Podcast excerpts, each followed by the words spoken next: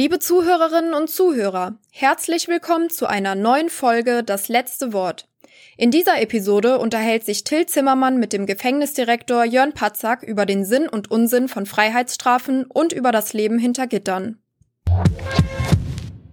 Liebe Zuhörerinnen und Zuhörer, bei diesem Podcast geht es ja um das Strafrecht und das Strafen ist auch jenseits unseres Podcasts ja zentrales Element der öffentlichen Diskussion. In der politischen Auseinandersetzung meint man, dass man immer einen beständigen Ruf nach mehr Strafe hört und das ja, Gefängnis, wo ja viele Strafen enden. Letzte Woche haben der Mo El Ghazi, der heute nicht dabei ist, ich bin Till Zimmermann, und letzte Woche haben wir ja schon über die Strafen gesprochen in diesem Podcast. Und ja, eine davon ist die Gefängnisstrafe. Und das Gefängnis ist, wenn man so will, ja ein wichtiges Element auch unserer Popkultur. Ähm, Orange is the New Black.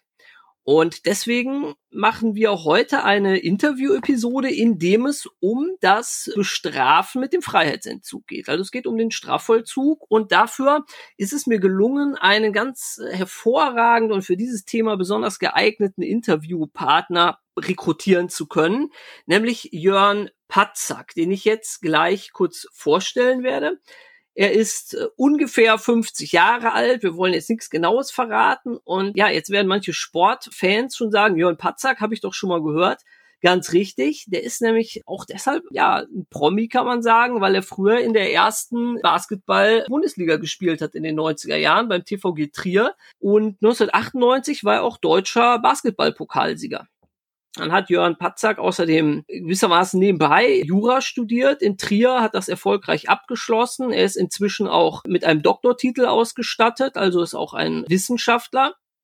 Und als Jurist hat er auch, kann man sagen, ganz weit oben in der ersten Liga gespielt und tut das immer noch. Er war erst nach dem Studium Staatsanwalt, hat unter anderem beim Generalbundesanwalt, beim Bundesgerichtshof gearbeitet, bei der Generalstaatsanwaltschaft in Koblenz, war Abgeordnet ins Justizministerium nach Mainz, also an hohen Stellen in Sachen Justiz und Strafverfolgung gearbeitet. Er ist außerdem als Wissenschaftler, Mitautor eines der Standardkommentare zum Betäubungsmittelgesetz betreibt außerdem die Website Betäubungsmittelrecht.info. Und dann ist er außerdem noch Lehrbeauftragter unter anderem an der Universität in Trier. Und, und jetzt kommt der Hauptgrund, warum Jörn Patzak heute hier ist. Er ist nämlich seit 2014 Leiter der Justizvollzugsanstalt in Wittlich. Ich begrüße dich ganz herzlich in unserem Podcast, lieber Jörn. Vielen Dank, lieber Till, für die nette Begrüßung. Wenn ich ein bisschen eitel sein darf, du hast mich mit unter 40 Jahre, äh, unter 50 Jahre alt ungefähr vorgestellt. Tatsächlich bin ich noch drunter. Ja, okay, sehr gut. Also äh, Jugend, Jugendfrisches am Start, hervorragend. Prima. Damit die Leute einfach wissen, mit was für einem Hochkaräter äh, wir es hier zu tun haben, ja, oder mit welchem Hochkaräter ich es hier zu tun habe heute. Dein Job, ja, du bist Leiter einer Justizvollzugsanstalt. Wie, wie wird man das denn eigentlich? Ist das ein typischer Karriereweg, den du eingeschlagen hast? Ich glaube, ähm, einmal gibt es einen typischen Weg äh, in den Justizvollzug, nämlich wenn man sich ganz bewusst auf ähm, Dezernentenstellen bei einer JVA bewirbt. Auch das ist ganz normaler Weg über das Justizministerium und dann wird man in der Regel erstmal zweiter, dritter Mann oder Frau in der JVA, macht das viele Jahre und ähm, wird dann irgendwann Stellvertreter oder dann irgendwann Leiter einer JVA. Ich bin aber einen ganz anderen Weg gegangen. Ich bin über die ordentliche Justiz bei der Staatsanwaltschaft eingestiegen und bin ja eher, wie du eben auch schon so gesagt hast, diesen Karriereweg ähm, eines Staatsanwalts gegangen und hätte mir auch nie vorstellen können, dass ich irgendwann mal den Justizvollzug wechsle. Ähm, das ist dann bei mir tatsächlich als ungewöhnlicher Weg gekommen, als ich im Justizministerium war. Da bin ich tatsächlich gefragt worden, ob ich mir das vorstellen kann. Und weil es die größte ähm, Justizbehörde des Landes Rheinland-Pfalz ist, und ich vor allen Dingen auch ganz großes Interesse hatte an Personalführung, war das so einer der Dinge, die ich mir ähm, nach damals 15 Jahren Staatsanwaltstätigkeit als sehr, sehr spannend vorgestellt habe und weswegen ich mich dann auch für diesen Weg entschieden habe. Und vielleicht direkt vorweg, ich habe es bis jetzt keinen einzigen Tag bereut. Ja, und was, was muss man denn dafür können? Also, äh, ich meine, du bist jetzt ein guter Jurist. Ist, äh, Juristen haben ja verschiedene Fähigkeiten, sag ich mal. Was, was ist so, wo kommt es darauf an? Also ich kann jetzt erstmal nur für mich sprechen, weil es gibt auch JVA-Leiter, die sind äh, vom Berufswegen Psychologe. Wir haben einen Kollegen, der ist Psychologe und Theologe. Wir haben auch Aufstiegsbeamte aus dem dritten Einstiegsamt, die dann den Weg äh, auf Anstaltsleitung geführt haben. Deshalb, das ist sehr, sehr breit gefächert. Aber für mich persönlich äh, glaube ich, ist es wichtig, dass man so ein bisschen Hang zum Management haben sollte. Ich bin Manager von eigentlich einer, einer Stadt, würde ich mal sagen. Vielleicht könnte man auch sagen Bürgermeister. Hier leben um die 600 Gefangene. Ich habe fast 400 Mitarbeiter, also hier leben 1000 Menschen. Wir haben Arbeitsbetriebe mit Umsätzen in zweistelligen Millionenbeträgen, so dass man das so als, als wahnsinnig spannender Bereich sein äh, beschreiben kann, wo man aber unbedingt Jurist sein muss, meines Erachtens. Also mir hilft mhm. Jurist zu sein. Wie muss ich mir das denn so vorstellen? Sitzt du den ganzen Tag am Schreibtisch oder, oder läufst du da rum äh, mit, mit einem Helm und einem äh, Klemmbrett unterm Arm und managst die Dinge dann äh, tatsächlich so mikromäßig vor Ort?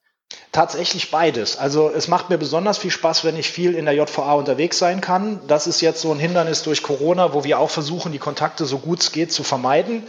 Aber ich habe hier ähm, auch eine, eine gelbe Regenjacke mit Justiz drauf, die ich ganz oft anhabe, wenn ich durch die JVA laufe. Ich habe äh, Sicherheitsschuhe hier, wenn ich in meinen Arbeitsbetrieben unterwegs bin. Ich habe auch einen Helm, so einen Bauhelm hier, weil auch mhm. ganz viele Baumaßnahmen stattfinden, wo ich unterwegs bin und mir das alles vor Ort angucke.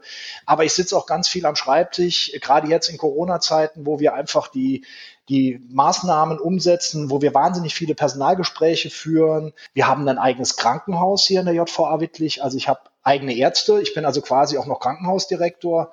Ähm, da ist so viel äh, zu tun, was letztlich auch äh, bedingt, dass man halt viel unterwegs ist, um, um mit allen sprechen zu können. Und äh, ja, das, das ist wahnsinnig abwechslungsreich. Du hast uns jetzt schon ein bisschen was von deiner, ich sag mal, deiner JVA, ja, du bist halt irgendwie der Chef im Ring, ne? Schon ein bisschen was erzählt. Ähm, ich war ja auch schon mal da, ich habe dich ja schon mal besucht und vielleicht äh, können wir den Hörern kurz noch so ein bisschen, ähm, so ein bisschen die Institution näher bringen, was da eigentlich passiert. Also das ist ja ein sehr großes Gefängnis. Ich glaube, es ist das größte in Rheinland-Pfalz und es hat auch eine, eine lange Geschichte. Es ist ja, es gibt schon über 100 Jahre und ist etwa auch auch dadurch bekannt oder ja, vielleicht auch ein bisschen berüchtigt geworden, weil damals der RAF-Terrorist Holger Mainz sich in den 70er Jahren in Wittlich zu Tode äh, gehungert hat, glaube ich, kann man sagen, ja.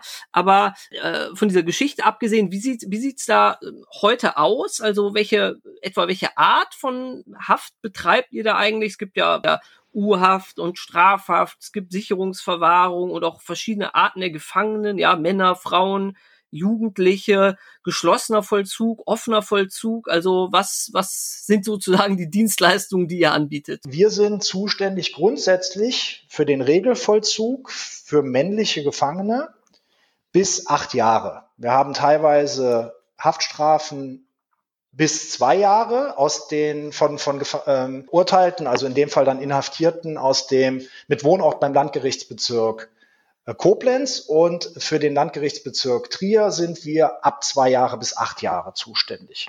Mhm. Insgesamt haben wir im geschlossenen Vollzug 471 Haftplätze. Äh, wir haben auch einen offenen Vollzug mit 62 Haftplätzen. Also offener Vollzug heißt, dass die Leute da äh, unter bestimmten Voraussetzungen irgendwie rausgehen können zum Arbeiten oder wie muss ich mir das vorstellen? Es gibt drei Voraussetzungen. Einmal muss man geeignet für so eine Gemeinschaftsunterbringung sein, sprich man muss einigermaßen in der Lage sein, mit anderen Menschen äh, zusammen auf engerem Raum äh, leben zu können. Und dann äh, ist eine der wichtigen Voraussetzungen in einer Art Prognoseentscheidungen, dass wir eine Fluchtgefahr und eine Wiederholungsgefahr weitestgehend ausschließen. Und ähm, was auch verhindert werden sollte, dass weiter Straftaten begangen werden. Dann, deshalb schauen wir, ob diese ähm, Gefangenen, die wir dahin verlegen, denn diese eine mögliche Fluchtgefahr haben oder ob wir die weitestgehend verneinen können.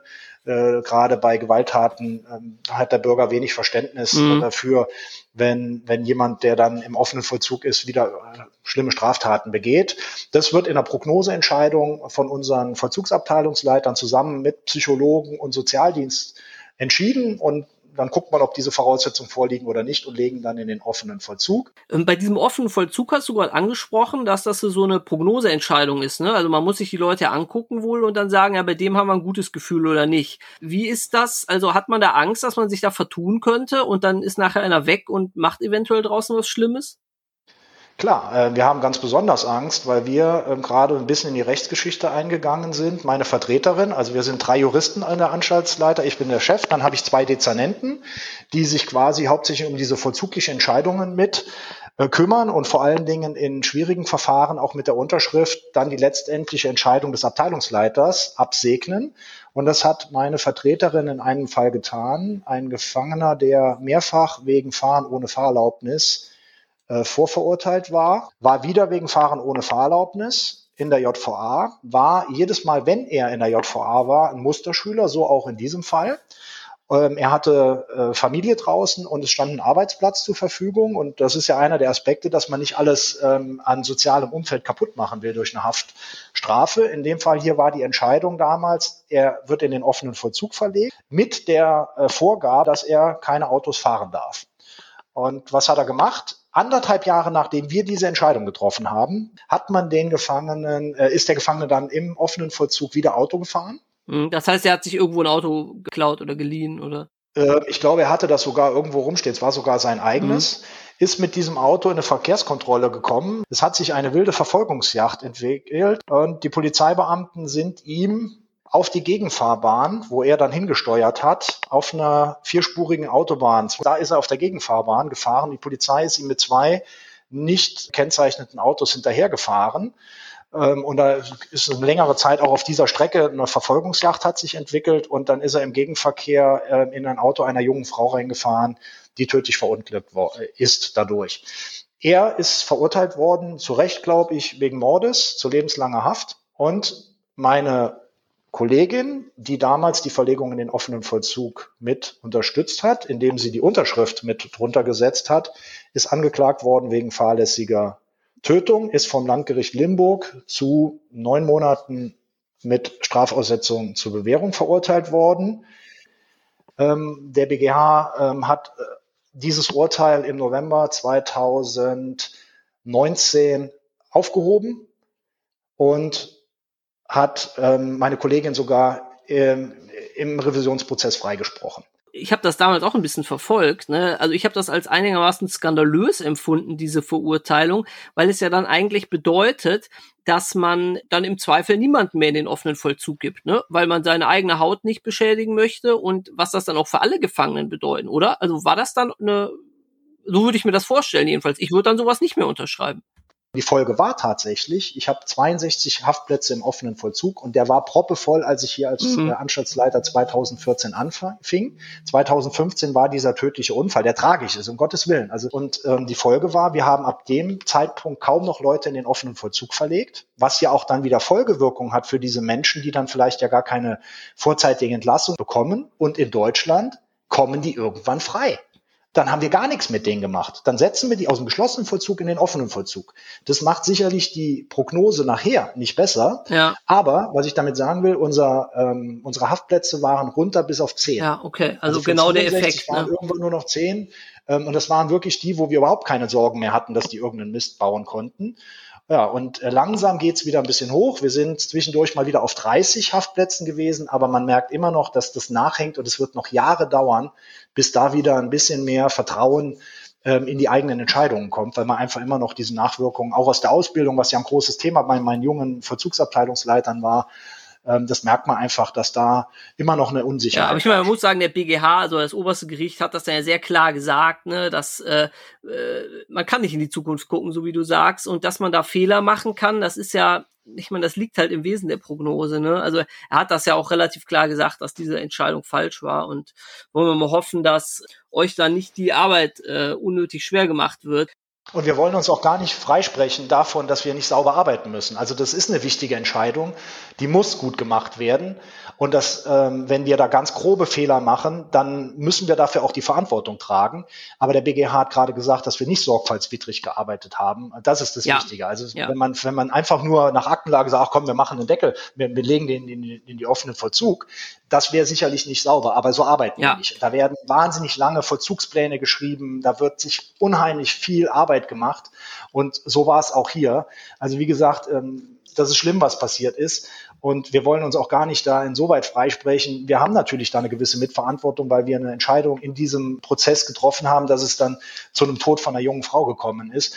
Aber ich sage nochmal, das Moralische einerseits, aber auf der anderen Seite auch das Rechtliche, das muss man hier streng auseinanderhalten. Und ich sage nochmal, jeder von meinen Leuten, ähm, der da an diesem Prozess beteiligt war, ähm, es wird mit Sicherheit kein Tag vergehen, wo die nicht darüber nachdenken, was hier passiert ist. Also auch unabhängig von dieser Geschichte ist es doch schon so, dass die meisten im geschlossenen Vollzug sitzen, oder? Ja, also bei uns ganz klar. Also wir haben äh, fast 500 Gefangene im geschlossenen Vollzug und eine kleine Anzahl an Gefangenen, äh, momentan um die 20 im offenen Vollzug. Wir haben noch bei uns ein Justizvollzugskrankenhaus. Das ist, habe ich ja eben schon mal gesagt, zentral für alle Gefangenen, die irgendwo in Rheinland-Pfalz in einer, Justizvollzugsanstalt und äh, eine ärztliche Versorgung stationärer Art brauchen. Und die kommen zu uns. Wir haben eine innere, eine chirurgische und eine psychiatrische Abteilung, weil jede Ausführung in ein externes Krankenhaus wahnsinnig viel Manpower bedeutet, mhm. weil wir oftmals die Menschen bewachen müssen. Und ähm, auch für den Gefangenen und den Bürger ist es ja oftmals auch ähm, nicht schön. Also wenn ein Gefangener jetzt mit Handschellen da durch ein Krankenhaus geführt wird, ist es für ihn eine Belastung und aber auch andersrum für den Bürger, wenn er weiß, da ähm, im Nachbarraum liegt jemand, der bewacht wird. Äh, das versucht man irgendwo für beide Seiten zu vermeiden und deshalb haben wir so ein eigenes Justizvollzugskrankenhaus. Äh, wir haben teilweise auch Untersuchungshaft. Die U-Häftlinge sind die getrennt von den Strafhäftlingen untergebracht? Grundsätzlich ja. Es gibt auch das Trennungsgebot. Sowohl Männer, Frauen als auch Untersuchungshäftlinge sollen alle getrennt sein. Das ist eine eigene Abteilung bei uns. Äh, wir haben die Sicherungsverwahrung nicht in Wittlich, sondern das ist eine eigene eigenes Gebäude, eine eigene Einrichtung in der JVA Dietz. In Dietz werden auch die langstrafigen Anstalten über acht Jahre, also sprich auch die lebenslänglichen vollstreckt. Also da sitzen in Dietz sitzen sozusagen die ganz harten Jungs. Ja, wobei durch das Krankenhaus nehmen wir natürlich dann auch die Gefangenen aus Dietz zu uns auf. Also wir haben auch Sicherungsverwahrte, wir haben auch lebenslängliche bei uns. Ähm, zusammenfassend kann man sagen, wir haben also alle Arten von Gefangenen männlicher Art, im, im Krankenhaus allerdings sogar auch Frauen. Und da kennen auch Jugendliche, äh, die in zwei anderen Anstalten in Rheinland-Pfalz, nämlich auch in der Jugendstrafanstalt Wittlich und Schifferstadt normalerweise vollstreckt würden. Und die Frauen sind eigentlich bei uns in Zweibrücken und Rohrbach. Aber im Krankenhaus kommen die dann auch zu uns. Also von darein sind wir für alles zuständig. Ähm, darf ich mit den, äh, mit den, also mit den Männern und den Frauen, also ich meine, es weiß man, es gibt nur äh, verhältnismäßig wenige Frauen, die äh, ins Gefängnis kommen, aber in letzter Zeit wird ja auch diskutiert über die Möglichkeit, ob es neben Männern und Frauen irgendwie noch was Drittes gibt. Kriegen die dann eigentlich ein eigenes Gefängnis? Gibt sowas? Ähm, tatsächlich haben wir gerade einen Gefangenen, beziehungsweise eine gefangene Person, nenne ich es mal, um, um auch jetzt hier dem, äh, korrekt zu bleiben, des Status divers. Die Person wollte eine eigene Haftanstalt. Und da hat ein Obergericht entschieden aufgrund der Haftbeschwerde, äh, die sich dagegen gerichtet hat, in einer Männeranstalt untergebracht zu sein, dass es aufgrund der geringen Anzahl an Gefangenen äh, des Geschlechts divers momentan nicht angezeigt ist, eigene Gefängnisse zu bauen. Das war eine Entscheidung eines Oberlandesgerichts. Also das heißt, es gibt es tatsächlich als Problem. Ja, ja. Und, und, momentan ist, ist die Person bei uns. Die Person äh, möchte auch nur von diversen Bediensteten durchsucht werden, umgekleidet werden. Ich kann jetzt nur für die JVA Wittlich sprechen. Soweit ich weiß, haben wir keine einzige diverse Person im Bedienstetenstamm, so dass wir das gar nicht leisten können. Und das ist einfach ein praktisches Problem. Wie geht man damit um? Wir haben als Männeranstalt jetzt auch die Anstaltskleidung der Person gegeben. Die Person weigert sich jetzt, diese Kleidung zu tragen. Da sind wir gerade dabei, das rechtlich sauber. Ja, dafür gibt's ja gucken, wie geht man jetzt einfach mit gesellschaftlichen Entwicklungen um. Äh, ich glaube, wir, wir werden dem gerecht, solange halt eine geringe Anzahl an Personen da ist, des Geschlechts divers, ist es noch lösbar. Und wenn irgendwann mal eine größere Anzahl da ist, dann wird man auch überlegen müssen, eigene Abteilungen äh, oder sogar eigene Gefängnisse dafür zu machen. Interessant, ne? das sind so Folgerungen äh, von dieser Debatte, da macht man sich ja so äh, gar keine Gedanken zu. Aber ist, ja. Jörn, sag mal, die, die Gefangenen bei euch, ne? siehst du die eigentlich mal? Redest du mit denen? Also, oder sind das für dich nur Akten? Nein, also ähm, tatsächlich sehe ich die Gefangenen relativ häufig, alleine dadurch, dass so eine JVA sehr dynamische Bewegungen hat. Also die Gefangenen bewegen sich durch die JVA, wir gehen durch die JVA, man trifft immer auf Gefangene. Immer. Und ich werde zum Beispiel dort auch öfters mal angesprochen, wobei ich das durchaus vermeide. Da, Herr Patzer, können wir jetzt mal gerade hier reden. Das ist nicht so der Platz. Ähm, man kann Anträge an mich stellen und dann schaue ich mir das, wo ich das Gefühl habe, da ist tatsächlich, dass ich mich, mir das auch mal anschaue, dann, dann rede ich auch durchaus mit, mit den Gefangenen. Äh, vor kurzem hat sich äh, ein Gefangener an mich gewandt und, und hat mir ein Problem geschildert. Der hat das in so einer vernünftigen Art und Weise getan, dass ich tatsächlich gesagt habe, ich höre mir mal das an. Und dann haben wir uns das nachher mal angeguckt. Mhm. Wir konnten ihm auch weiterhelfen. Also auch da, es kommt immer natürlich darauf an, wie man mich auch anspricht. Äh, wenn man mich direkt im ersten Satz beleidigt, äh, schaue ich mir zwar auch an, was geschrieben wird, aber muss zugeben, da bin ich auch nur ein Mensch und dann ist mein Bedürfnis da zu helfen ein bisschen geringer. Aber ähm, ganz viele vernünftige Schreiben, da, da guckt man sich das auch mal an. Das ist ja auch nicht alles perfekt in diesem riesen Ablauf. Und wenn wir merken, wir können irgendwelche Abläufe verbessern, dann tun wir das. Wir haben eine eigene Gefangeneninteressenvertretung, also so eine Art Gewerkschaft der Gefangenen. Da werden die Gefangenen gewählt von den Mitgefangenen. Und das sind so dass die Sprachrohre, wo wir dann auch regelmäßig zusammensitzen und verschiedene Dinge besprechen. Äh, vor allem geht es um den Speiseplan. Was könnte man mal irgendwann an Speiseplan verändern? Oder was kommt auf die Einkaufsliste? Es gibt so einen Kaufmann, wo man Sachen bestellen kann. Äh, da sind immer wieder neue Ideen von Gefangenen, die dann sicherheitsmäßig überprüft werden. Zum Beispiel Pfeffer steht nicht drauf, weil das ist gefährlich, man kann es in die Augen streuen. Und so Sachen prüfen wir dann auch. Aber oftmals jetzt momentan ist die Diskussion PlayStation ganz, ganz groß. Es gibt nur die PlayStation 2. PlayStation 2 ist nicht mehr so ganz aktuell, ne? Aber alle anderen PlayStation 3, 4 und jetzt die 5 natürlich umso mehr, die sind ja alle internetfähig. Und das ist ein Problem in der JVA. Ähm, wir haben hier nichts mit Internetzugang. Das wird in zehn Jahren möglicherweise anders sein. Aber momentan gibt es gute Gründe zu sagen, wir wollen kein Internet. Und deshalb sind diese PlayStation 2 ähm, von einer speziellen Firma, die die weiterhin anbietet für Gefängnisse. Aber das führt zu einem gewissen Unmut der Gefangenen, was ich nachvollziehen kann. Ja, ich fände das auch uncool, wenn ich PlayStation 2 zu Hause spielen müsste. Da würden mir meine Söhne aber was erzählen. Dann wirst du aber viele Bürger draußen finden, die sagen, warum spielen die überhaupt PlayStation? Das ist, so, das ist so dieser Spagat, wenn man auch fragt, wie geht's den Gefangenen zu gut da drin? Das ist ja sowas, wo ich immer wieder ausgesetzt bin. Ich kann nur jedem sagen, im Gefängnis ist es nicht schön.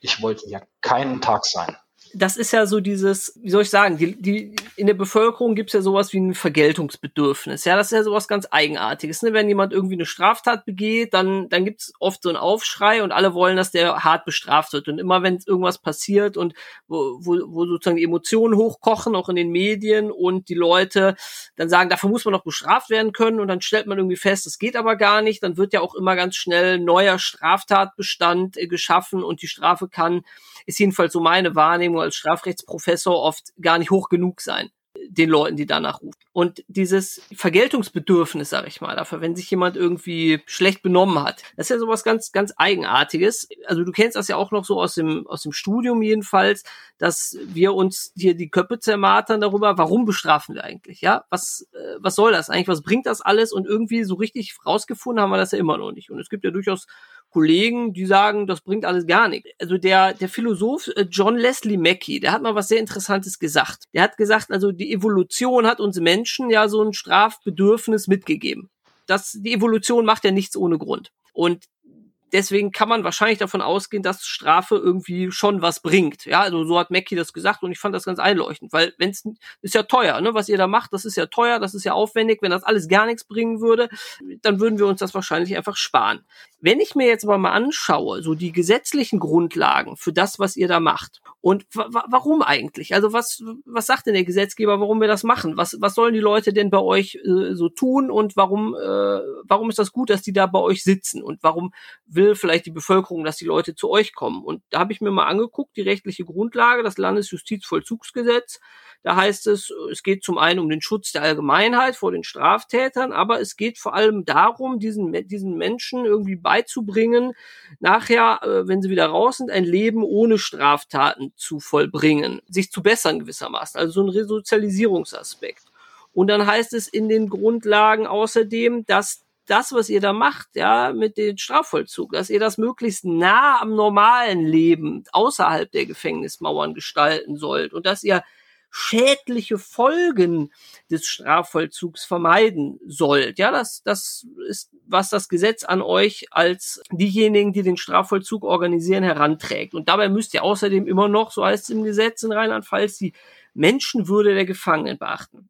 Und jetzt habe ich jüngst ein Statement gelesen, das ein Kollege oder besser Ex-Kollege von dir, Jörn, abgegeben hat, der Thomas Galli. Das war ein JVA-Leiter, der ein Buch geschrieben hat, sozusagen über seine Arbeit. Und seine These ist, glaube ich, wenn man das so zusammenfasst, das bringt alles gar nichts, das ist alles menschenwürdewidrig, das äh, in Wahrheit ist doch der, Just ist der Justizvollzug überhaupt erst die Schule des Verbrechens, wenn man so will. Und naja, das ist jetzt eigentlich eine direkte Kritik an deiner Arbeit. Ne? Der Galli, der daraufhin seinen Job gekündigt hat, sagt, was ihr da macht, ist nur schlecht, ihr züchtet auch nur neue Verbrecher.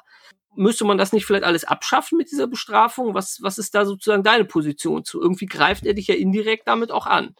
Ja, ähm, muss man sagen. Ich habe mir das Buch auch äh, angeschaut. Da können wir gleich nochmal äh, drauf zurückkommen. Ich würde aber gern nochmal eher von dem formaljuristischen beginnen, weil es auch Gegenstand meiner Vorlesung an der Uni ja, ist. Gerne, gerne. Tat. Da geht es ja um die Strafzwecke.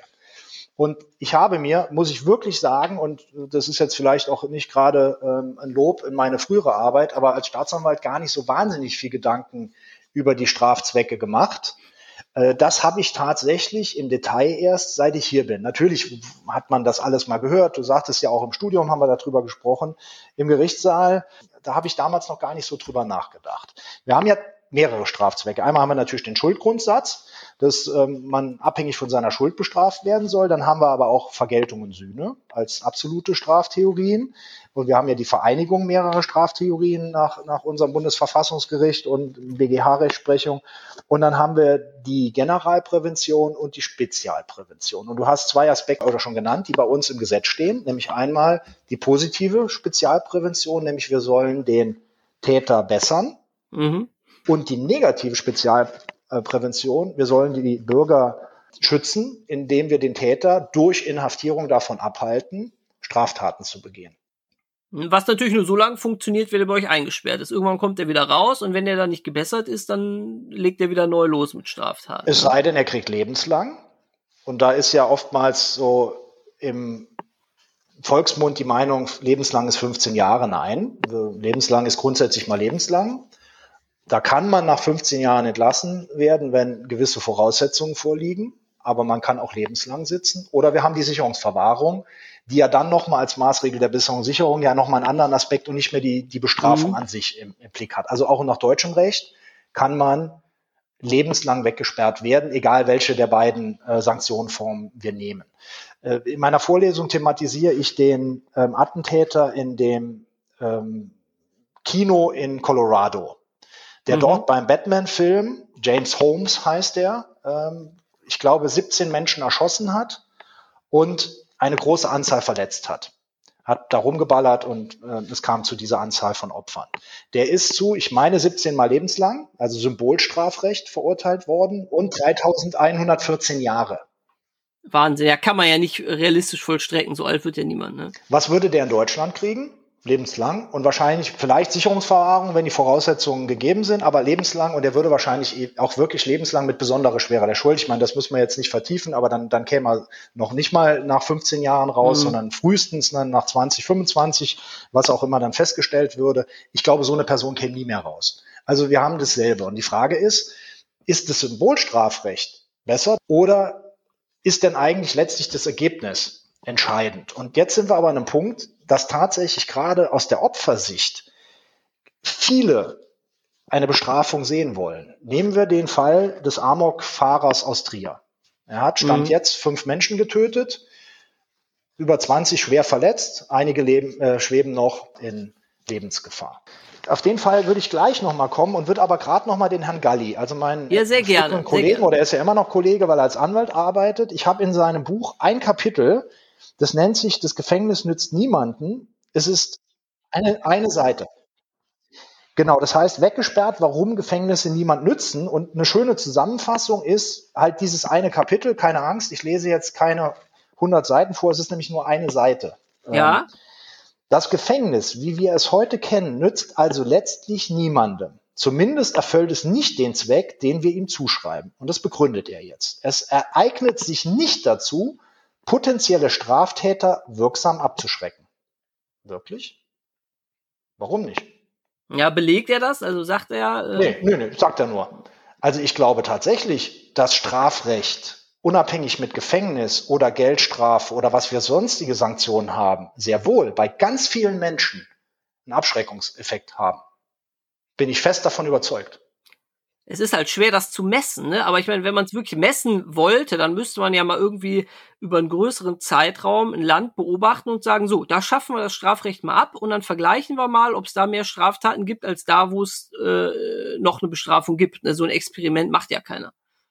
Ich würde auch vermuten, dass es Mord und Totschlag gäbe. Aber das ist jetzt mal eine reine Prognose. Also ich halte das, was, was der, John Mackey gesagt hat, ja, für sehr einleuchtend. Er sagt also, wir geben uns so viel Mühe, äh, so eine Institution zu schaffen, wie du sie da leitest. Das machen wir Menschen nicht, ohne dass wir einen vernünftigen Grund dazu haben. Sonst hätte uns die Evolution nicht diesen Bestrafungswille, den es ja gibt, irgendwie mitgegeben. Also das, deswegen denke ich auch, ist das ein relativ gutes Indiz dafür, dass wohl schon irgendwie einen äh, abschreckenden Effekt hat und somit ja auch dafür sorgt, dass es dank der Bestrafung weniger Straftaten gibt. Ne?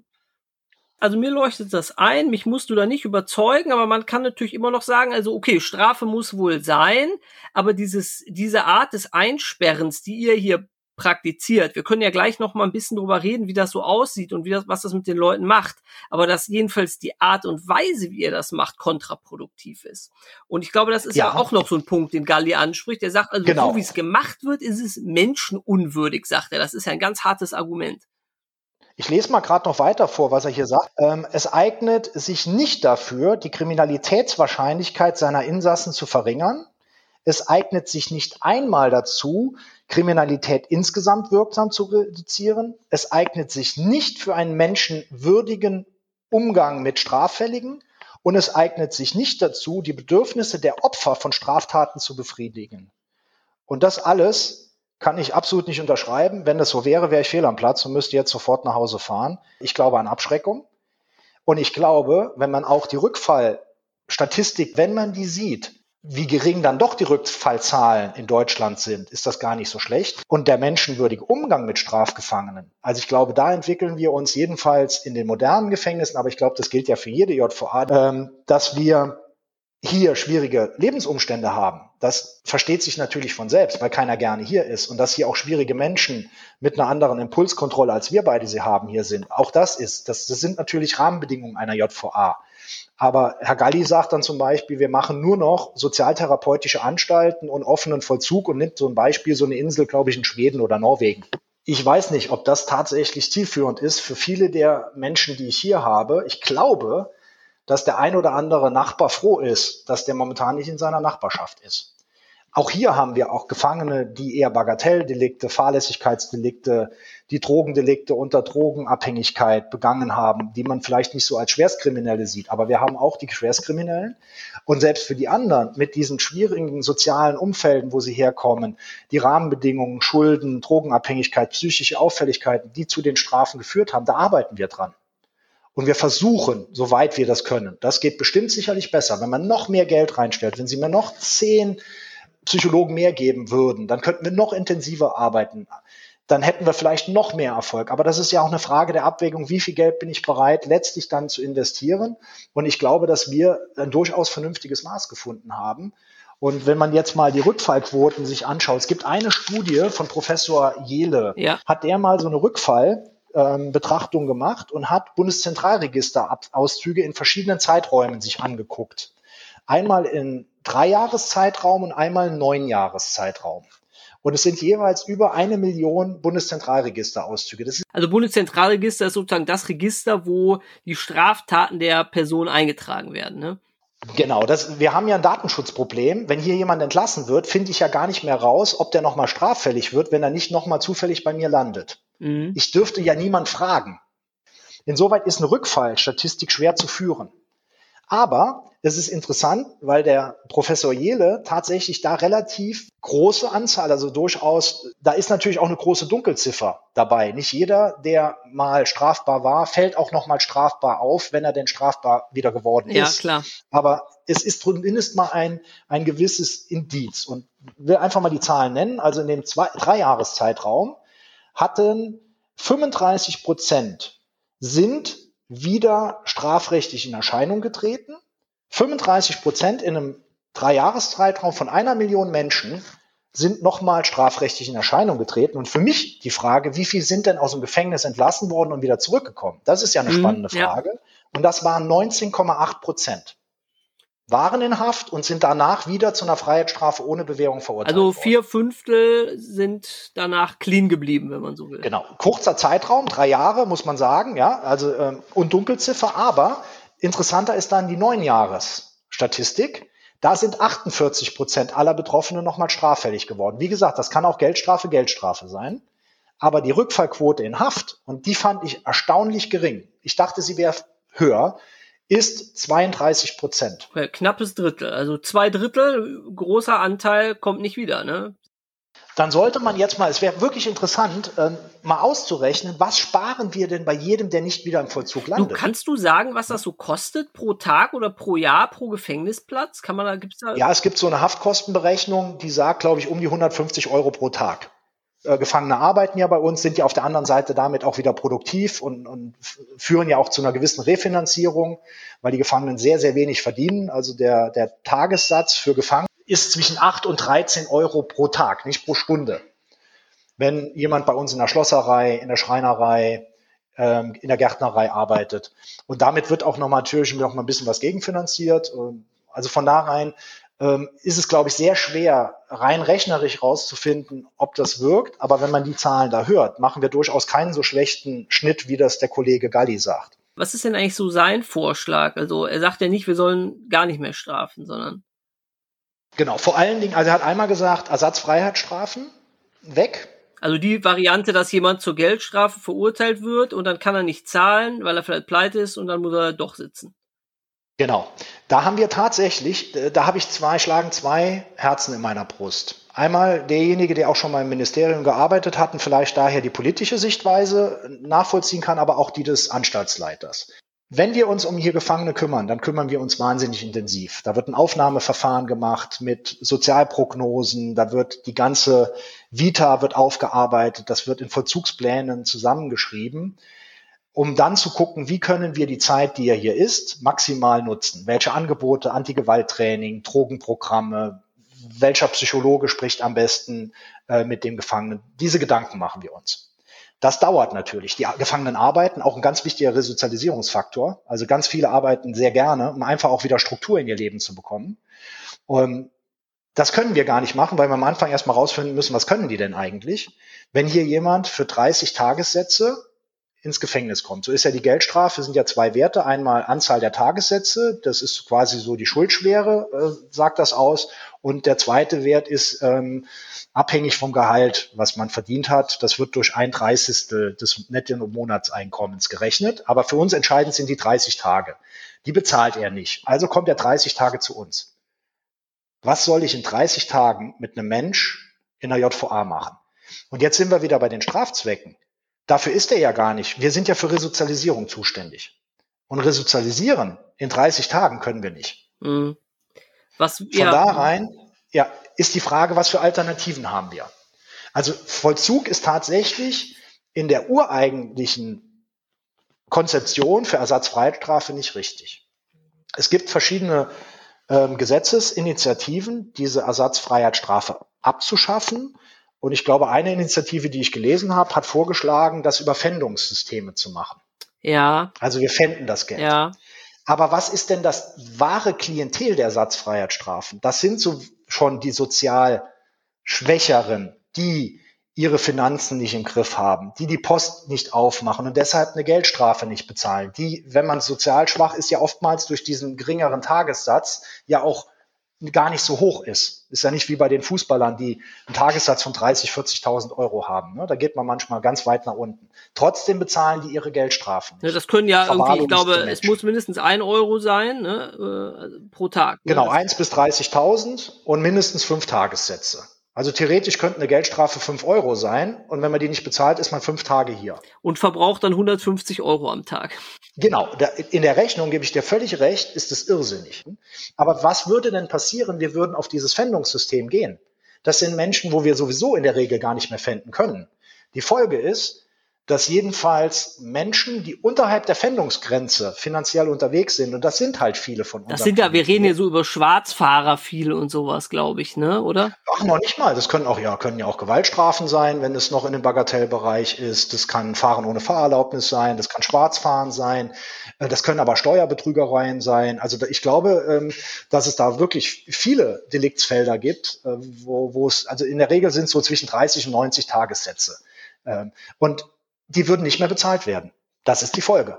Und wir würden sie auch nicht vollstrecken können. Sprich, wenn man weiß, man hat einen Beschuldigten oder Angeklagten vor Gericht sitzen, der eh schon nicht über finanzielle Verhältnisse verfügt und wir würden dem eine Geldstrafe geben, wissen wir schon, der bezahlt die eh nicht und muss, wir können es auch gar nicht einfordern. Ja, das wäre natürlich ein, äh, ja, gewissermaßen ein Freifahrtschein, solche Taten zu begehen, ne? Äh, wer, wer arbeitet eine Lösung? Ich meine, es gibt ja schon so eine Schwitzen statt Sitzen.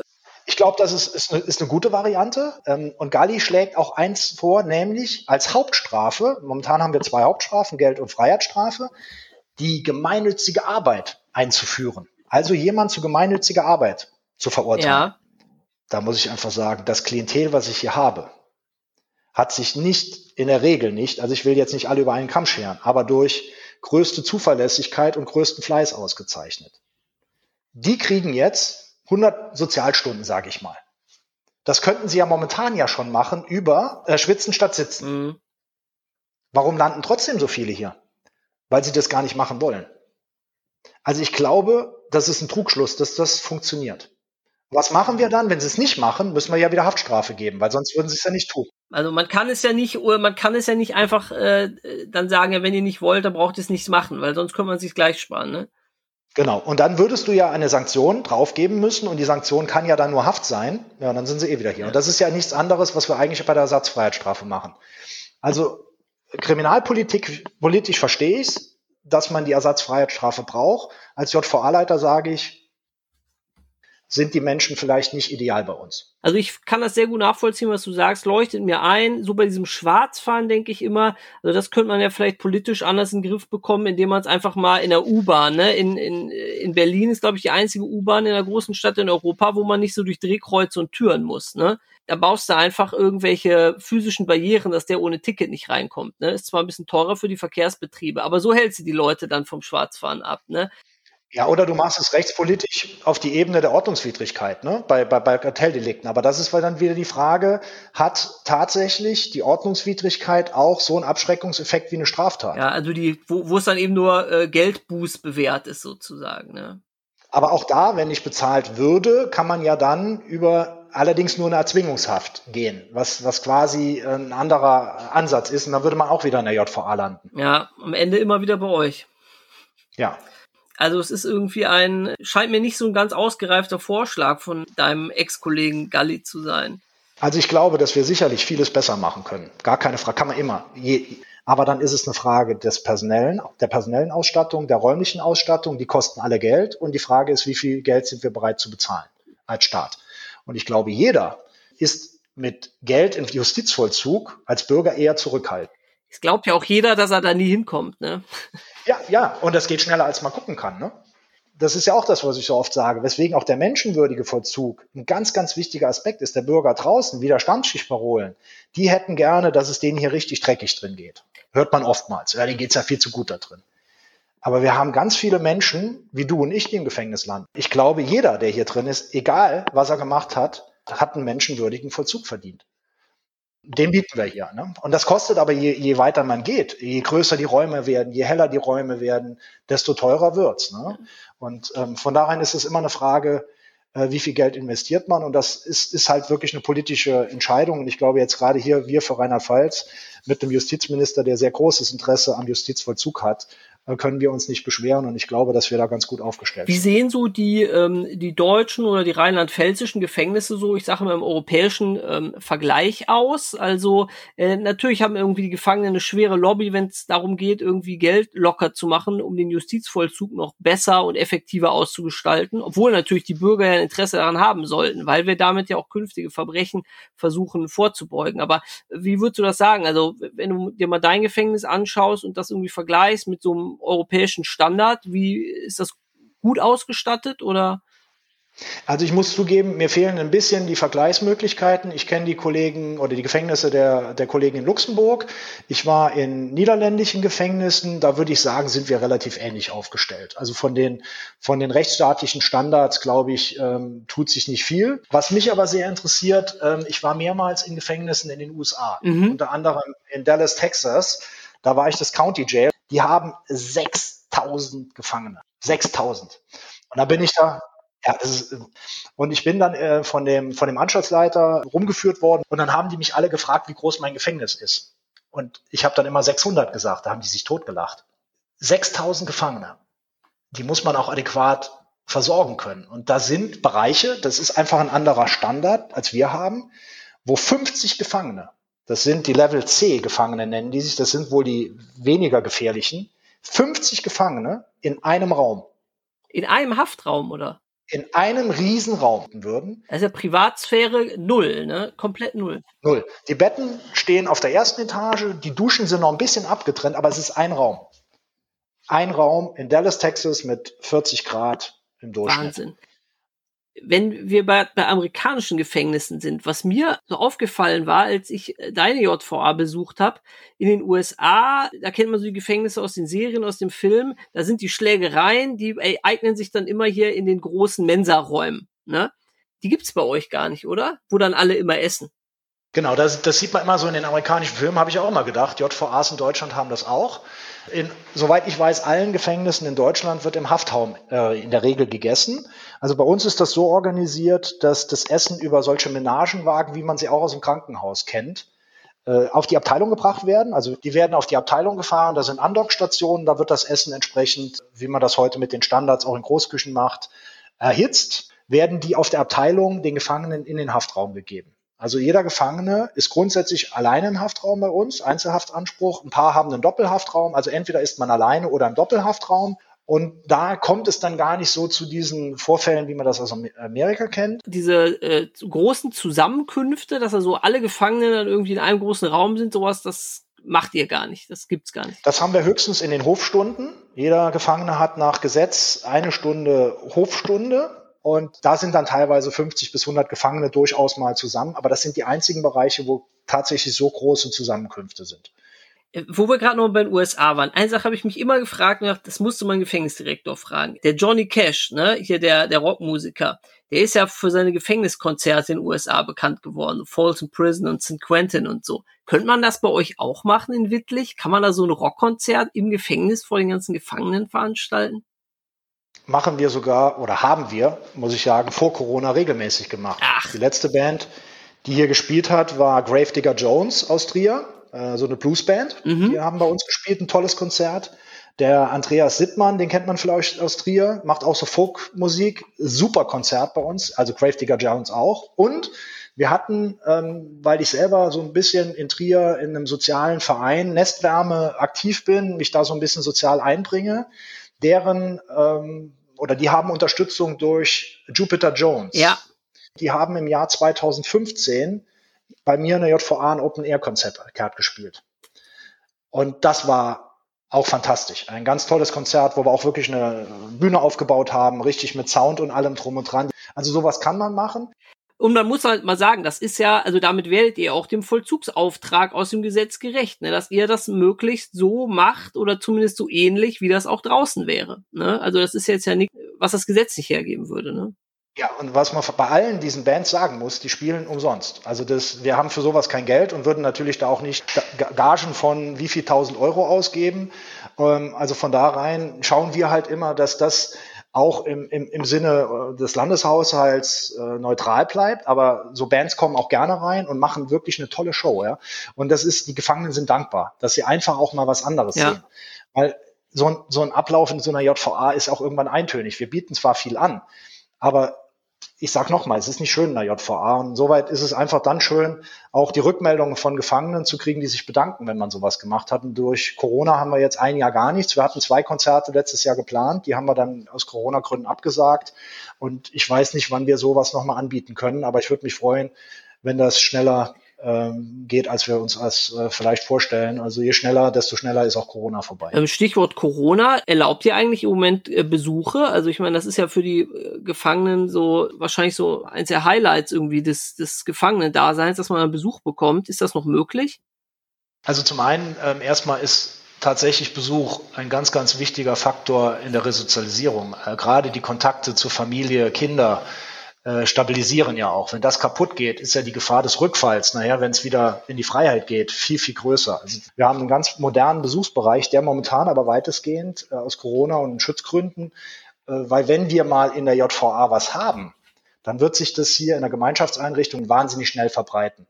Deshalb sind wir erpicht, die Gefangenen so gut es geht zu beschützen, ähm, dass nicht einer was hat, weil wir können es nicht mehr aufhalten. Und da ist der Besuch der neuralgische Bereich und wir haben den äh, momentan weitestgehend runtergefahren, haben aber Alternativen ähm, entwickelt. Vor einem Jahr haben wir angefangen, Skype anzubieten. Ach, okay, Aha, so Videotelefonie. Okay, aber das ist dann sozusagen die einzige Möglichkeit äh, für Außenkontakt und mal Leute sehen, ne?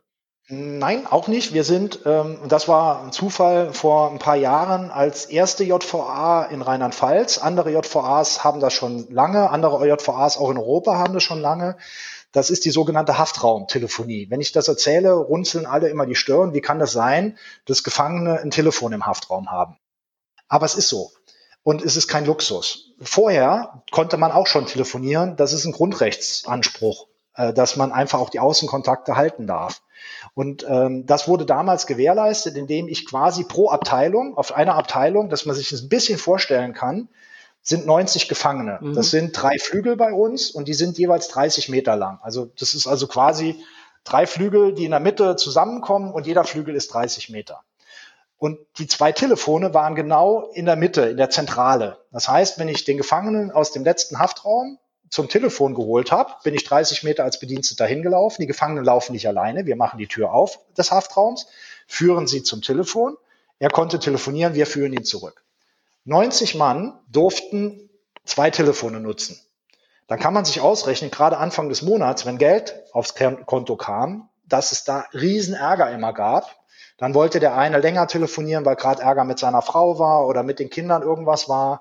Dann hat der eine angerufen, dann war besetzt. Ja, dann konnte der ja nicht eine halbe Stunde da warten. Dann haben wir ihn zurückgebracht. Dann kam der nächste, dann wollte aber der erste wieder. Riesenbohai. Natürlich durfte man auch nicht angerufen werden. Ist heute noch nicht so. Und man darf auch nur eine gewisse Anzahl an von uns freigegebenen Telefona äh, Telefonnummern anrufen. Und es geht auf eigene Kosten. Also es ist quasi so ein Prepaid-System, auf das die Gefangenen einzahlen müssen. Und dasselbe haben wir heute auch, nur dass die Telefone in den Hafträumen der Gefangenen sind. Wir haben Abhörmöglichkeiten, wir können das ganze System runterfahren. Das ist natürlich sicherheitstechnisch alles äh, auf dem neuesten Stand. Aber wir ermöglichen damit den Gefangenen einfach diese Kontakte.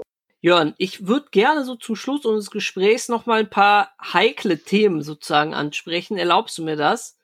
Und zwar äh, habe ich hier auf meinem Zettel noch stehen äh, Sex, Gewalt und Drogen, ja, weil es einfach so äh, so ein, so ein Klischee-Thema ist, was man mit Gefängnis immer in Verbindung bringt. Und da würde ich gerne mal hören, inwieweit da so diese Klischees tatsächlich zutreffend sind. Sexualität im Gefängnis ist ja irgendwie sehr, ja, ist ja irgendwie schwierig per se.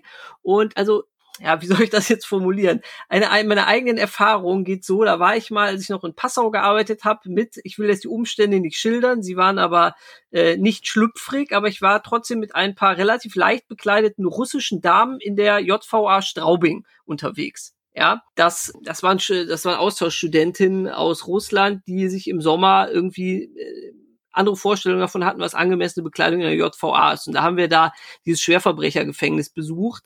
Und du kannst dir nicht vorstellen, was da passiert ist, als wir da an diesen Fenstern vorbeigelaufen sind. Ja. Das war Party, das ist klar. Das war also Catcalling ist, ist milder ausgedrückt. Ja, wir mussten dann da irgendwie wegrennen nachher. Zumal die dann auch noch auf Russisch sich unterhalten haben und dann ging es erst richtig los, als sie gemerkt haben, dass das auch noch Russinnen waren. Also man hat irgendwie gemerkt, dass da, äh, ja, da sitzen halt Jungs und äh, die kriegen uns keine Frauen zu Gesicht, ja. Und ich kann mir vorstellen, dass das irgendwie, ja, diese Bedürfnisse haben die Menschen ja und, und was macht das mit den, mit den Leuten und äh, wie, wie geht ihr damit um? Also da ähm, muss ich sagen, hier bei uns kann ich jetzt jedenfalls, was sexuelle Übergriffe angeht, die daraus möglicherweise resultieren, wenig erzählen. Also wir haben keine Erkenntnisse. Mhm. Natürlich muss die Lust ähm, oder ist die Lust ja auch in einem Gefängnis da. Äh, dadurch, dass aber bei uns eigentlich ein Einzelhaftsanspruch ist und man im Prinzip nirgendwo in dem Gefängnis länger alleine ist, selbst in der Dusche ist es äh, relativ kurz und es ist quasi auch mehr oder weniger offen. Das ist zwar natürlich alles datenschutzmäßig sehr abgetrennt, aber eigentlich ist so der Haftraum auf und es kann jederzeit also zumindest mal ein Kollege davor stehen, äh, würde ich dieses Thema ähm, als eher schwierig für die Gefangenen, weil nicht auslebbar mhm. definieren. Es gibt Gefängnisse, in denen Langzeitbesuchsräume, gerade in den langstrafigen Anstalten, zur Verfügung gestellt werden. Die JVA Dietz zum Beispiel hat zwei solche Hafträume, wo man auch äh, sexuelle Kontakte mit seinem Partner unter strengen Auflagen, wie eng die Partnerschaft sein muss, wo, wo das ausgelebt werden kann. Für uns in der JVA Wittlich hat sich die Frage bei mir am Anfang gestellt, aber ich habe keinen Raum, der das ermöglichen würde. Alleine schon vom Schallschutz her, wir haben ein Familienbesuchszimmer, das hätte ich opfern müssen. Das ist mir aber wichtiger, dieses Zimmer ist speziell hergerichtet, dass die Väter mit ihren Kindern spielen können. Und das wollte ich nicht aufgeben. Also so, dass wir hier in der JVA wirklich auch einen solchen Raum nicht zur Verfügung haben. Und das, ja, das führt letztlich dazu, dass die Leute ihre Sexualität gar nicht ausleben können, oder? Ähm, gar nicht oder mit sich selbst. Ja. ja also ich habe mal das Buch gelesen, den, den kennst du ja wahrscheinlich auch, den Joe Bausch. Ja, das ist, den kennt man aus dem Tatort. Ne? Ich glaube im Köln, Kölner Tatort, glaube ich, ist das der, spielt er den Gerichtsmediziner, aber der ist ja in Wirklichkeit, im wahren Leben ist der ja Anstaltsarzt. Genau. Ähm, ich weiß gar nicht, in welcher JVA der arbeitet. In der JVA Werl. Genau, in Werl. Und da hat er ein Buch irgendwie halt über, ich glaube, Knast heißt das Buch, glaube ich, oder? Ähm, genau. Da hat er so dieses Phänomen, das hat er als Knastschwul bezeichnet. Und so aus der Popkultur, aus den Filmen kennt man, wird dieses Phänomen ja auch beschrieben. Also, dass Männer, die eigentlich gar nicht schwul sind, mangels anderer Alternativen dann irgendwie äh, homosexuell sich ausleben. Gibt sowas bei euch oder bekommt ihr sowas mit oder ist das alles nur eine Urban Legend? Kann ich nicht sagen. Also ähm, ich würde das jetzt mal nicht ausschließen, gerade bei langstrafigen Anstalten, dadurch, dass wir aber jetzt eher ja einen etwas schnelleren Durchlauf bei uns haben, weil wir nicht die wahnsinnig langen Strafen haben, hängt es vielleicht auch damit zusammen und es fehlen halt auch die Gelegenheiten bei uns, sodass ich dazu eigentlich wenig sagen mhm. kann, ähm, auch, auch keine Vermutungen anstellen kann. Okay, und was man ja noch so immer so in den Filmen so mitbekommt, dass es immer so zwischen den Gefangenen so eine Art Hackordnung gibt. Ja, wenn da jetzt einer ist, der irgendwie sexuellen Missbrauch zulasten von Kindern begangen hat, der ist dann in der Hackordnung da der allerletzte und vielleicht andere Leute sind irgendwie weiter oben. Äh, gibt sowas bei euch auch? Ja, also das muss man sagen. Da, da gibt es ja auch durchaus tatsächlich Stärkeren, die sich der Schwächeren bemächtigen. Da haben wir ganz bewusst auch mit unserer Abteilung Sicherheit so ein bisschen Auge drauf, weil da auch gewisse Handelsstrukturen, insbesondere im Drogenbereich, über den wir ja gleich noch sprechen werden, sich entwickeln. Und das geht über, genau über diese Hackordnung. Also das hat man. Und das ist sicherlich ein Problem in der JVA, was schwer zu lösen ist. Wer sind so die Kings? Also wer gibt da den Ton an unter den Gefangenen? Ähm, das kommt teilweise auf die Straftaten, aber auch teilweise auf die Nationalität an. Was müsste ich äh, gemacht haben und wo müsste ich herkommen, um da in der oberen Liga mitzuspielen? Ja, ich könnte mir vorstellen, dass äh, vor allen Dingen so die Mafia-Strukturen oder Mafia, ich nenne die jetzt mal Mafia-Bosse, mhm. ähm, auch ein gewisses Ansehen in der Knasthierarchie haben, zum Beispiel ist es tatsächlich so, das hört man jedenfalls immer, dass der, der sexuelle Missbrauch äh, von Frauen und Kindern ähm, eher dann bei Gefangenen dazu führt, dass sie auf der unteren Ebene ist und ähm, ich auch hier den Rat geben würde, solche ähm, Verurteilungen auch nicht den anderen Gefangenen preiszugeben. Mhm. Kommen Drogen in den Knast? Habt ihr da einen Überblick zu? Also das ist ein Problem und wir versuchen halt auch die Schmuggelwege da zu verhindern, so gut es geht. Aber wenn man sich genauer so ein System anguckt, wird man einfach auch sehen, dass vor allem die Drogen in der JVA nicht zu verhindern sind. Was sind das so für Drogen, die da, äh, mit denen da gehandelt wird und die da konsumiert werden? Das wissen wir ziemlich genau, weil wir, ähm, ich habe eine gewisse Drogenaffinität durch mein, mein äh, Betäubungsmittelbuch und meine Vergangenheit als Drogenstaatsanwalt, die, die wir auch in der JVA durchaus äh, ja, bei der täglichen Arbeit einsetzen können und haben ziemlich gutes Bild, glaube ich, von dem, was momentan bei uns in der JVA gehandelt wird. Und wir haben kaum klassische Drogen, sondern hauptsächlich neue psychoaktive Stoffe, also die Legal Ja. Highs heißen die eher im Volksmund. Das sind chemische Varianten, die bewusst auf den Markt gebracht werden, um das Betäubungsmittelgesetz zu umgehen. Weil die irgendwie neu sind und die stehen einfach noch nicht im Gesetz drin. So. Genau, das Betäubungsmittelgesetz ähm, umfasst nur die, die Stoffe, die ausdrücklich aufgenommen sind. Und wenn man eine kleine chemische Abwandlung macht, was teilweise, wenn man ein bisschen Chemieahnung hat, gar nicht so schwer ist, da wird da irgendwo eine Methylecke weggenommen oder eine Methylkette und auf einmal hat man eine andere Substanz, die nicht im Betäubungsmittelgesetz steht, führte das lange Zeit dazu, dass es eine Strafbarkeitslücke gab. Also dadurch kamen wahnsinnig viele neue Stoffe auf den Markt. Und immer wieder, wenn der Gesetzgeber die in, den, in das Betäubungsmittelgesetz aufgenommen hat, hat man durch kleine Strukturabwandlungen schon wieder neue Stoffe auf den Markt gebracht und damit immer wieder seine Produktpalette quasi angepasst. Und wie kommen die bei euch rein? Jetzt gibt's ja auch wenig Besuch und so aktuell. Also wie, wie kommen die hinter die Gefängnismauern, diese Drogen? Also diese Stoffe haben die Besonderheit, dass die relativ leicht zu verflüssigen sind und werden auf Papier aufgetragen. Also es sind komplett mit Papier oder DIN A4-Papier mit diesen Stoffen getränkt. Und das kann man kaum erkennen, man riecht es nicht, oftmals sieht man es nicht. Es sieht aus wie ein ganz normales Bild vom Kind oder ein Schreiben. Und das wird über die ganz normale Post reingeschickt. Und aus diesem Papier werden kleine Schnipsel rausgeschnitten, meistens so die Karos vom Karo-Papier. Mhm. Und das ist eine Konsumeinheit. Ach, Und dann kann man sich ausmalen, wie viele hundert Konsumeinheiten ein DIN A4-Blatt hat. Wahnsinn. Ich hätte jetzt ja eher so gedacht, also weiß ich nicht, da schmuggeln das irgendwie die, die, die Ehefrauen, die zu Besuch kommen, rein oder weiß was ich, per Drohne ans Fenster, hat man ja auch schon gehört, aber das ist, da schreibt man einfach nur einen Brief. Ja, das ist, äh, geht ja zu leicht irgendwie. Die anderen gibt's auch noch, die Möglichkeiten nur, wenn es so einfach funktioniert. Vor allen Dingen, wenn du die kleinen Papierschnipsel ausschneidest, ne, dir so ein, ein Karo von, weiß nicht, vier, fünf Millimetern ähm, im Quadrat rausschneidest und machst da ein kleines rundes Schnipselchen draus. Das steckst du in die Hosentasche, das findet kein Mensch. Oder du machst es in die Haare. Ja. Das heißt, ihr müsst umstellen, man darf nur noch E-Mails bekommen. Äh, Das wäre eine Variante oder noch äh, was einfacher ginge. ähm, Wir würden einfach alle Papiere, alle Briefe kopieren und nur noch, also und nur noch die kopierten Sachen rausgeben. Aber wir haben so an die 1000 Briefe pro Woche und mehr, mehrseitig werden wir einfach, das können wir nicht leisten. Der klassische Drogenschmuggel funktioniert auch, aber was für hier diese neuen Drogen spricht, sie sind im Gefängnis unheimlich schwer nachzuweisen, weil die Drogenschnelltests, Urintests oder Stofftests, die wir nutzen, auf diese Stoffe nicht anschlagen. Mhm. Du hast also zwei Faktoren du krieg, oder drei. Du kriegst sie leicht draußen gekauft, du kriegst sie leicht reingeschmuggelt und dein Risiko hiermit aufzukippen sind relativ gering. Was passiert denn, wenn ihr jetzt bei einem Drogen entdeckt, äh, bei einem Gefangenen? Was muss der denn, was hat der denn dann für Konsequenzen vor der Brust?